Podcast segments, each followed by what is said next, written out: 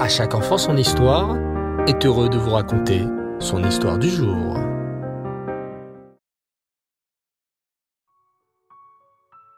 Bonsoir les enfants, et Tov, et avant tout, Gutium Tov. Et oui, car ce soir nous sommes une date très spéciale, une date extrêmement joyeuse.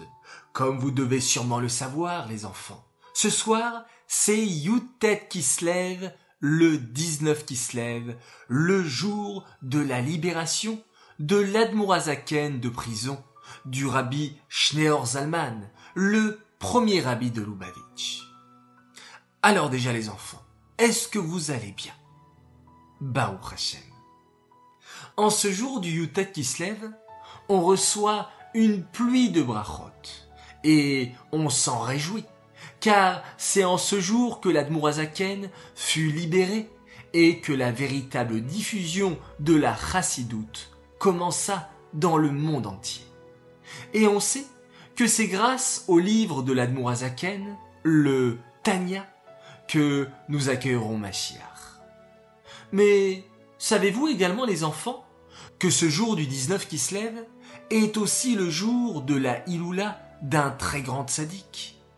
Rabbi Dovber, que l'on appelle plus communément le Maguide de Mezrich. Le Maguide de Mezrich fut justement le maître de l'Admorazaken. Il était aussi le meilleur élève du Baal Shem Tov, au point que, après la disparition du Baal Shem Tov, ce n'est pas son fils qui lui succéda, mais son meilleur élève, le Maguide de Mezrich.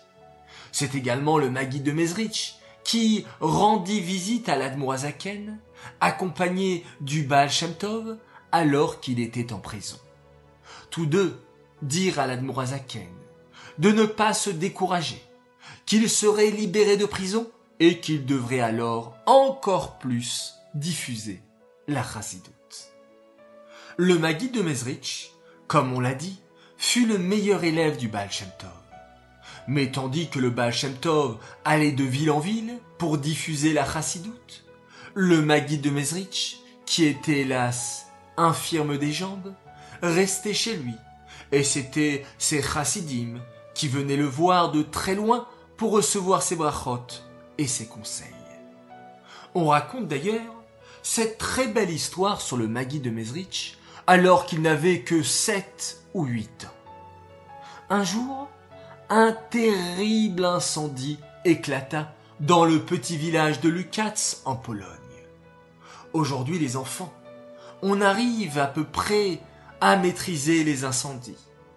On appelle de toute urgence les pompiers qui ont sur eux toute une panoplie d'outils pour éteindre l'incendie, comme des tuyaux d'incendie, des échelles et même des avions qui déversent des trompes d'eau du ciel pour éteindre l'incendie.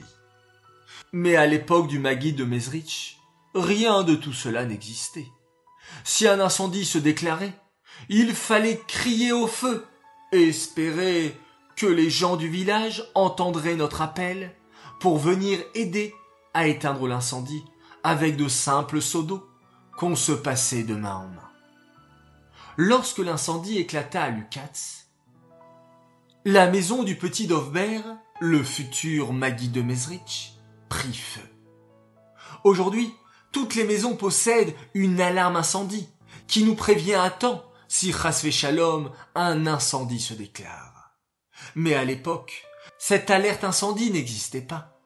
Et les maisons, souvent faites en bois, se consumaient très très rapidement. Baruch Hashem, le petit Dovber, avait eu le temps de sortir de la maison. Il se tenait debout avec sa maman, et tous deux regardaient leur maison disparaître sous les flammes. Soudain, la maman du petit Dovber éclata en sanglots.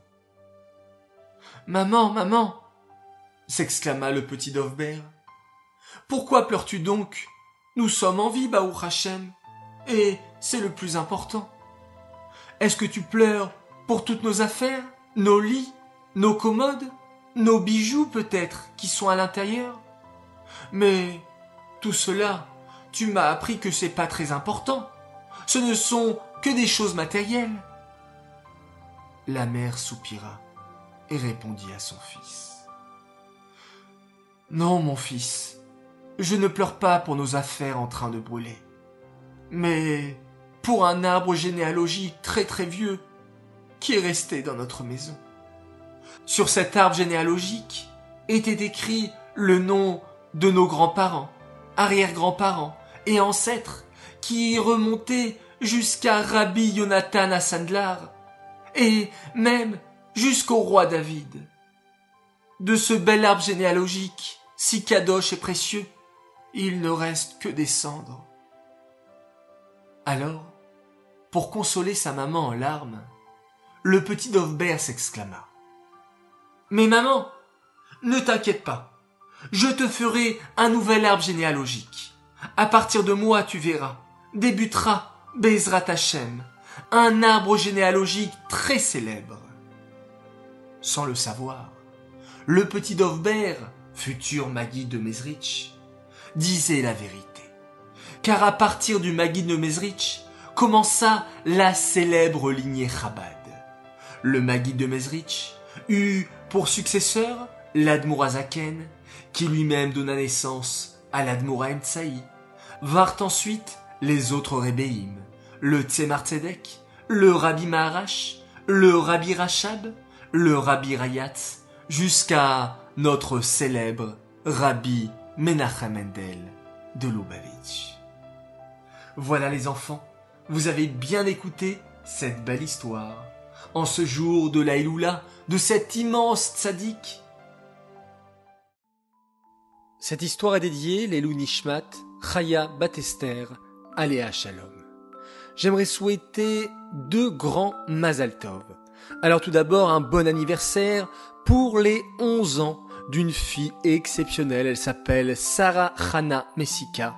Mazal Tov à toi, que cette année supplémentaire te permette d'accomplir des missions de chesed, de Torah, de simcha dans la sérénité et l'amour de ta famille. Message de la part de papa et maman qui t'aiment très très fort. Mazal Tov également à un petit sadique, à notre cher fils Gabriel Déhan, déjà trois ans, que tu nous combles de bonheur, et encore plus maintenant que tu as coupé tes cheveux. Tu es devenu grand, on te souhaite que tu grandisses dans la joie, le bonheur, dans l'accomplissement des mitzvot. Tes grandes sœurs Liora et Avital te souhaitent aussi un joyeux anniversaire, message de la part de papa et maman qui t'aiment très fort et sont très fiers de toi. Voilà les enfants, je vous souhaite à tous Tov, très très bonne nuit. Je vous dis à demain Bezrat Hashem et on se quitte encore une fois en faisant un magnifique Shema Israël.